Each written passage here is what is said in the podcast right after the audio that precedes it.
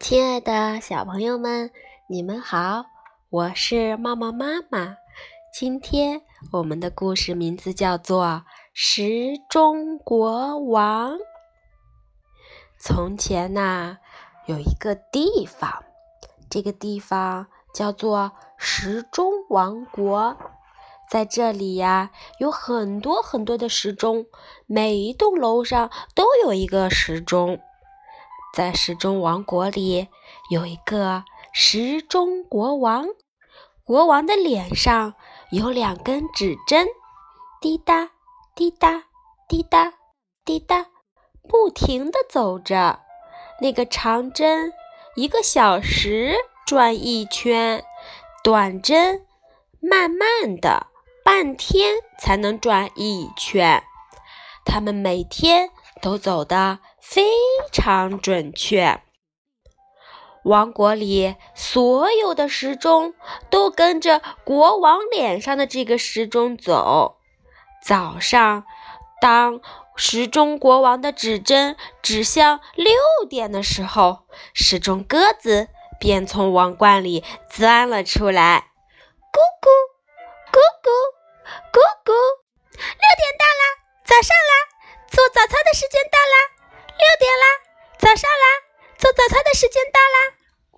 于是，王国里的人就一起起床，在城堡前面的广场集合，然后开始一起做早操。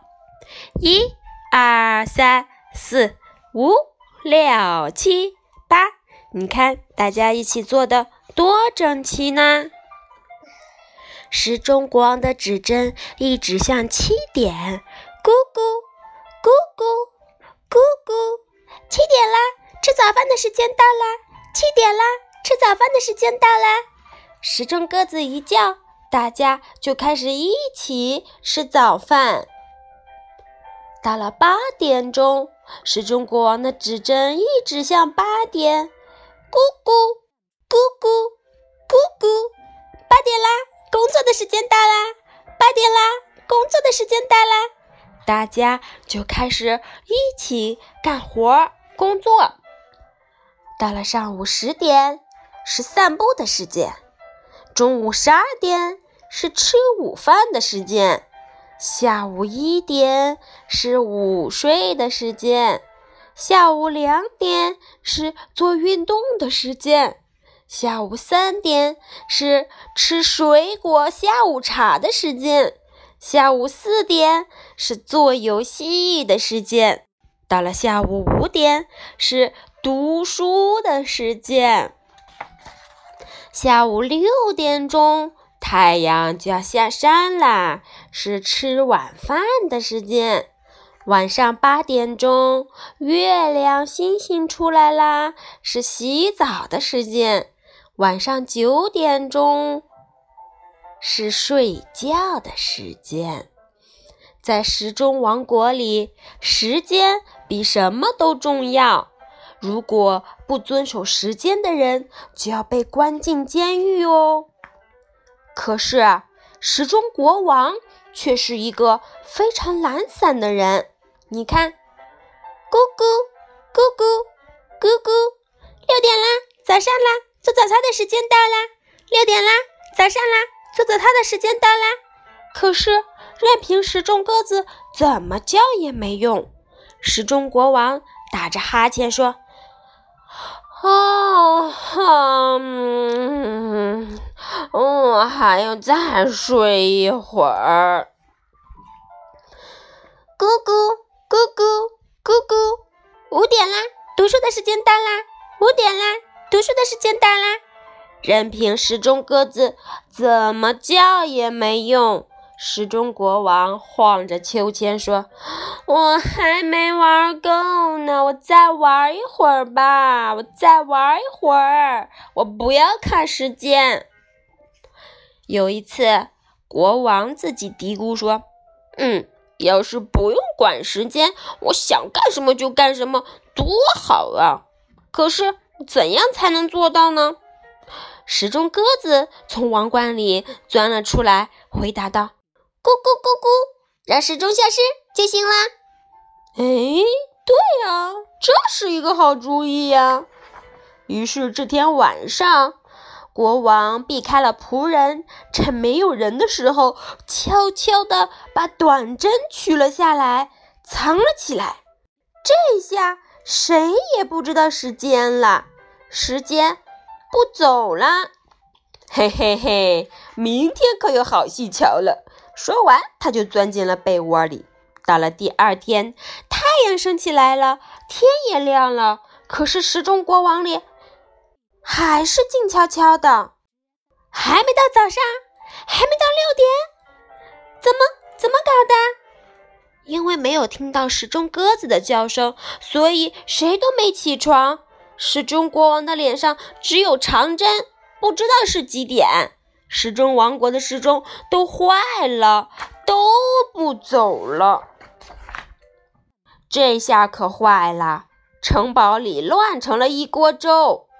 国王的短针被人偷走了，快去找一找，把那个犯人找回来。士兵们在王国里寻找了起来。这时候，时钟国王在干什么呢？哦，时钟国王他这回睡了个够，走了个够，玩了个够，点心这吃了个够。喜欢做的事情全都做了个够，你看看他吃了这么多的糖果，是不是？还吃了这么多点心，还打扑克牌，还下棋，玩了好多好多的游戏，嘿嘿嘿！没有时钟可真是太好啦，还吃着棒棒糖呢。说着，我想做什么就做什么，终于不用看时间了。可是没过多久，时钟国王肚子就咕噜噜咕噜噜，饿了。哦，该吃饭了吧？他到餐厅一看，厨师边哭边说：“呃，国王陛下，呃，对不起，我不知道中午的时间，啊，没办法做午饭呀。”嗯，国王没有吃早饭，现在肚子已经饿得咕咕叫了，连午饭也没有。他的仆人和士兵的肚子也都饿得咕咕叫了。是是是什么？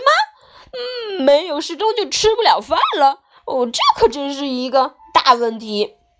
于是，时钟国王只好避开他的仆人们，悄悄地取回被他藏起来的短针，放到了走廊上。这样，仆人们大叫道：“啊，找到短针了！找到短针了！”时钟国王装出什么也不知道的样子啊！找到了，那太好了，太好了，赶紧装上吧。于是他把短针又装到了脸上，对准了十二点，咕咕咕咕咕咕，十二点啦，吃午饭的时间到啦！十二点啦，吃午饭的时间到啦！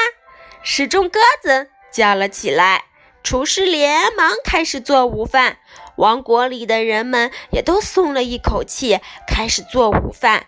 时钟王国又恢复了老样子。后来呀，时钟国王再也没有取下过时钟的指针。不过，王国与以前有了一点变化，那就是国王贴出了新的布告：不遵守时间，也不用进监狱啦。